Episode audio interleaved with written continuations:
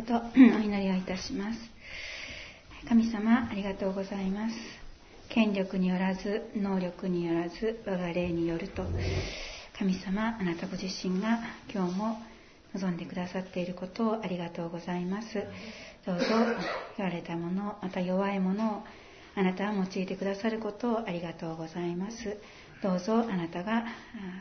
これからの上にメッセージの上に望んでくださってあなたが語り出てくださるようにお願いをいたします。すべてを見てに委ねて、イエス様の皆によってお祈りをいたします。アーメン。先週はトマル先生のメッセージでしたけれども、本当にちょっとトマル先生たちが12月いっぱいでいなくなってしまうことは本当に寂しくて、あの、とってもね、すごく支えていただいたなと、本当に感謝してます。えー、でも新しい道が本当に祝福されるようにお祈りしていきたいと思います。最初はご飯を食べるためだけに来てたっていうこと。で やっぱり教会ってご飯大事なんだなって。思いましたね、はい、それでは、えー、今日のメッセージ箇所をお読みいたします。ローマ人への手紙の11章の22節から24節までです、えーですから見なさい。神の慈しみと厳しさを。倒れた者の上にあるのは厳しさですが、あなたの上にあるのは神の慈しみです。ただし、あなたがその慈しみの中に留まっていればであって、そうでなければ、あなたも切り取られます。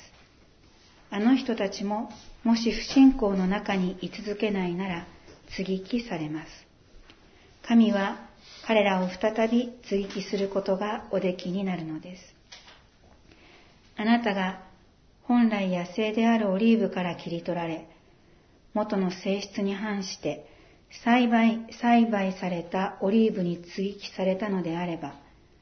本来栽培された枝であった彼らは、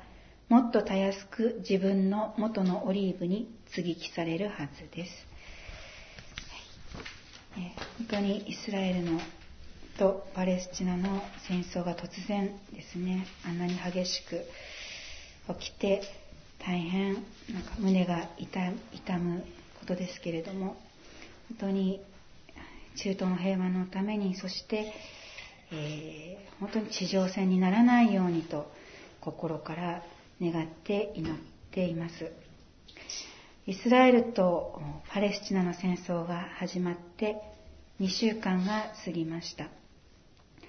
イスラエル、パレスチナ双方の被害は大きく、攻撃の犠牲になった人々の数は増えていくばかりです。イスラエルの救いのために祈る者としては、ハマスのテロによって多くのイスラエルの人々が人質として連れ去られ、多くの人が犠牲になり、また神が愛する土地が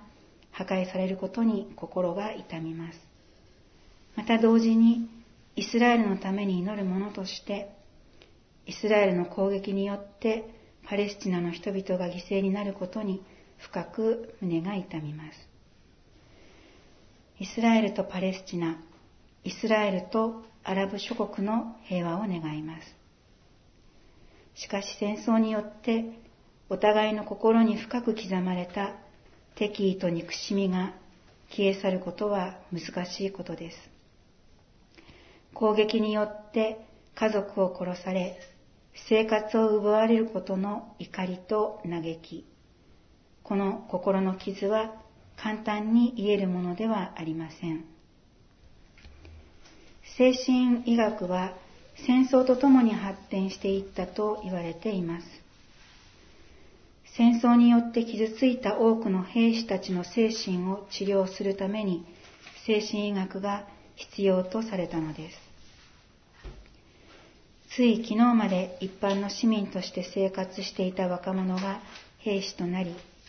長期にわたる心身の緊張、疲労の中、戦場での破壊、殺戮を目の当たりにし、自らもそれに加わるという体験は、人の心、精神を破壊するほどの心の傷を与えます。兵士だけでなく、戦争による破壊、殺戮が与える恐怖と絶望は一般市民にも幼い子供にも同じように心に深い傷を残します。人の精神、心は戦争が人に与えるような恐怖と絶望、憎しみ、怒り、破壊や殺戮に耐えうるように作られてはいないのです。聖書の創世記にこうあります。さあ、人を我々の形として我々の似姿に作ろう。こうして彼らが海の魚、空の鳥、家畜、地のすべてのもの、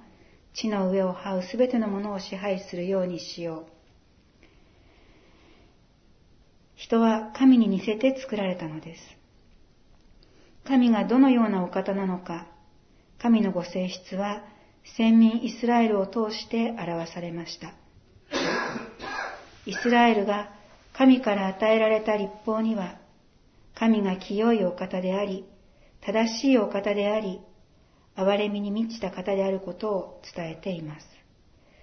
また、イスラエルが神に導かれて歩んだ歴史を記す歴史書であるヨシア記家やエステル記などを見ると、イスラエルは神が清い、正しい、憐れみ深い方であり、神の御心に従って正しく歩むときに神は祝福を与えてくださる方であることを体験したことが記されています。呼ぶ記や画家書では詩篇などもですね、そこいうあのそこでは清く義であられる、また慈しみ深い神を歌にして褒めたたえました。また神の御心を教訓として残しました。預言書では神に背く先民イスラエルを裁く神の厳しさが記され、裁きの宣告と同時に神に不信の罪を犯し続けるイスラエルが神の民として回復するという神の憐れみの約束が記されています。イザヤの45章の8節をお読みします。天よ、上から滴らせよ。雲よ、義を降らせよ。地を開け、天地が救いを実らせるように。正義を共に芽生えさせよ。私は主、私がこれを創造した。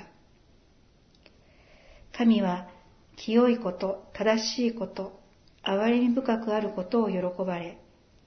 神の御心に従う者を祝福なさるお方なのです。このように神はイスラエルを通して御心を表し、神に従うように教えられています。そして人はこの神に似せて作られました。清さ、正しさ、愛、憐れみの心を喜び、尊ぶものとして存在しているのです。しかし、神の御心に沿うことができないのが罪に支配された人間なのです。ヤコブの一章13節から15節をお読みいたします。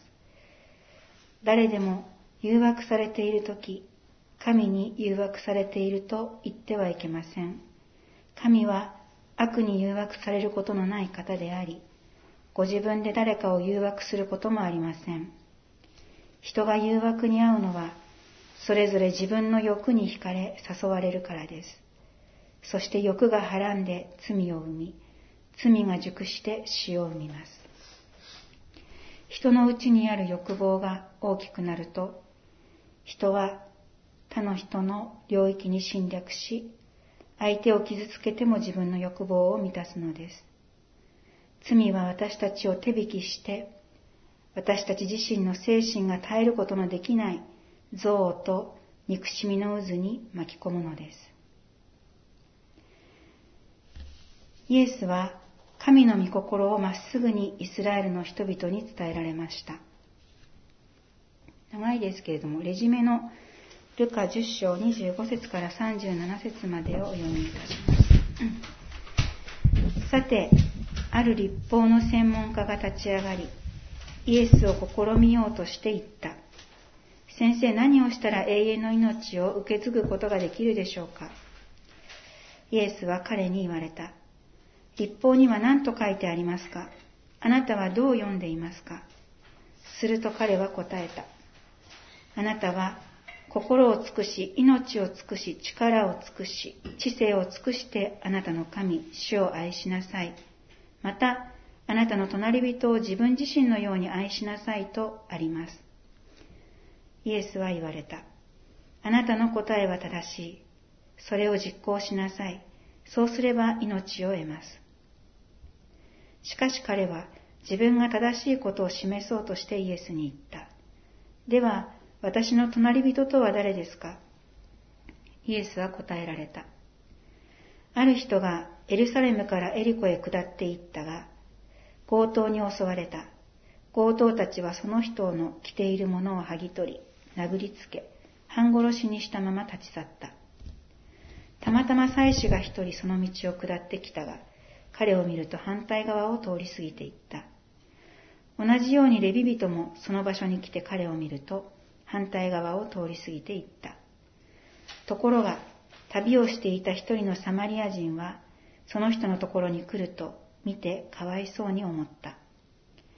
そして近寄って傷にオリーブ油とブドウ酒を注いで包帯をし、自分の家畜に乗せて宿屋に連れて行って解放した。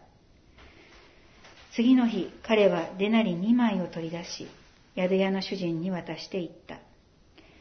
解放してあげてください。もっと費用がかかったら私が帰りに払います。この三人の中で誰が強盗に襲われた人の隣人になったと思いますか？彼は言った。その人に憐れみ深い行いをした人です。するとイエスは言われた。あなたも言って同じようにしなさい。ここに出てくるサマリア人の始まりは、第二列王記17章に記されています。イスラエルがアッシリア帝国に滅ぼされ、補修として自分の土地からアッシリアに引いていかれた後に、アッシリアの王が諸外国の民を連れてきて、イスラエルの民の代わりにサマリアに住まわせました。その人々がサマリア人の始まりです。彼らは主を礼拝しながらも自分たちの神々をも拝み、自分たちの習わしを守り続けました。そのためイエスの時代にもイスラエルの人々はサマリア人とは付き合いを持つことはしなかったのです。しかしイエスはこのサマリア人を愛すべき隣人として選び、立法の専門家に教えたのです。イエスはイスラエルの民に教えました。マタイ5章13節から16節 ,16 節までお読みします。あなた方は地の塩です。もし塩が塩気をなくしたら何によって塩気をつけるのでしょうかもう何の役にも立たず、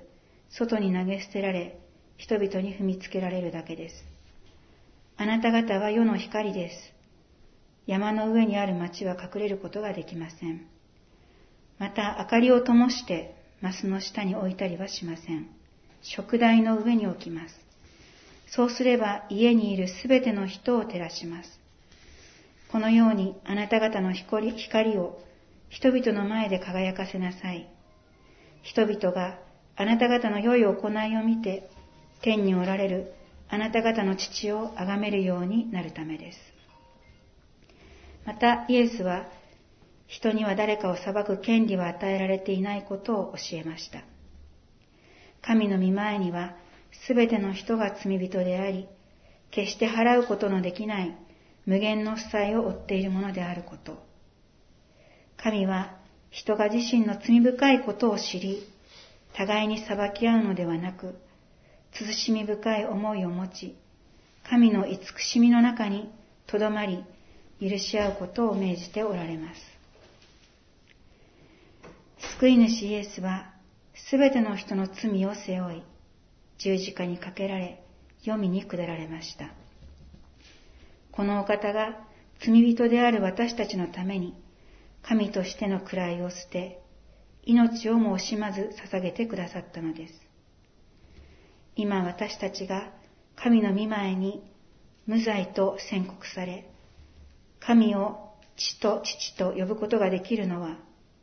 神の無償の愛、慈しみのゆえなのです。神はイエスを三日目によみがえらせました。イエスは弟子たちにご自分を表され、聖書に記されているメシアがご自身のことであることを教え明らかにされました。そして天に帰られるその時に弟子たちに宣言されました。精霊があなた方の上に臨む時、あなた方は力を受けます。そしてエルサレム、ユダヤとサマリアの全土、さらに地の果てまで私の証人となります。神はアブラハムを選び、彼の子孫であるイスラエルを通してすべての民族が祝福を受けると約束されました。旧約の時代から神の栄光を表す民となることが先民イスラエルに与えられている使命なのです。そして今も神の証明は変わらないのです。神の御心を行うこと、イエスの教えに従うことは、人の力では到底成し得ることではありません。人は自分の力で神に従うことはできません。神は罪に縛られた人の弱さをご存知です。イエスを信じ、イエスと共に罪に死んだ者は、イエスと共に生きます。イエスと共に生きるとき、私たちにおられる精霊が慰め、励まし、神の子としての歩みを支えてくださるのです。エゼキエルの36章の23節から31節までをお読みいたします。エゼキエル36章23節から。私はあなた方が国々の間で汚した私の大いなる名が聖であることを示す。あなた方が彼らのただ中で汚した名である。私が彼らの目の前に、私があなた方のうちで聖であることを示すとき、国々は私が主であることを知る。神である主の言葉。私はあなた方を諸国の間から導き出し、すべての国々から集め、あなた方の地に連れて行く。私が清い水をあなた方の上に振りかけるその時、あなた方はすべての汚れから清くなる。私はすべての偶像の汚れからあなた方を清め、あなた方に新しい心を与え、あなた方のうちに新しい霊を与える。私はあなた方の体から石の心を取り除き、あなた方に肉の心を与える。私の霊をあなた方のうちに授けて、私の掟に従って歩み、私の定めを守り行うようにする。あなた方は、私があなた方の先祖に与えた地に住み、あなた方は私の民となり、私はあなた方の神となる。私はあなた方をすべての汚れから救い、穀物を呼び寄せて増やし、上をあなた方に送らない。私は木の実の葉と畑の産物を増やす。それであなた方はもう国々の間で飢饉のために地獄を受けることはない。あなた方は自分たちの悪しき生き方と良くなかった行いを思い出し、自分たちの不義と意味嫌うべき技を憎むようになる。イスラエルもまたイエスを信じ、神の民として霊的に回復し、御霊によって神の御心を行い、平和を実現する民と変えられる日が来ます。今すでにイエスを信じるユダヤ人が多く存在しています。彼らが御霊によって混ぜ物のない神の御心を知り、イエスと共に生きる歩みに祝福がありますように。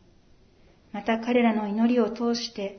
イスラエルが神の民として平和を実現する民と変えられますように。イスラエルに追記された私たちは、イスラエルのために祈る使命があるのです。では、お祈りをいたします。愛する天のお父様、尊い皆をあがめてありがとうございます。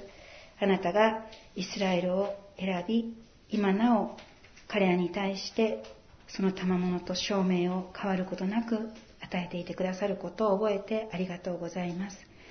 あなたの約束の言葉の通りに、どうぞ彼らのうちの覆いを取り除いて、あなたを知る知識とに満たしてくださいますように、そして本当に精霊による大いなる悔い改めが与えられ、そしてあなたとのと共に生きる、あなたを愛してあなたと共に生きる民として祝福のうちに変えられていきますように、どうぞ中東のうちに神の平和を与えてください。あなたは、えー、アブラハムを通して、また、イサクを祝福し、またイシュマエルも祝福してくださいました。どうぞ、彼らの上にもあなたの霊的祝福が満ち溢れますように、尊い主イエス・キリストの皆によってお祈りをいたします。アーメン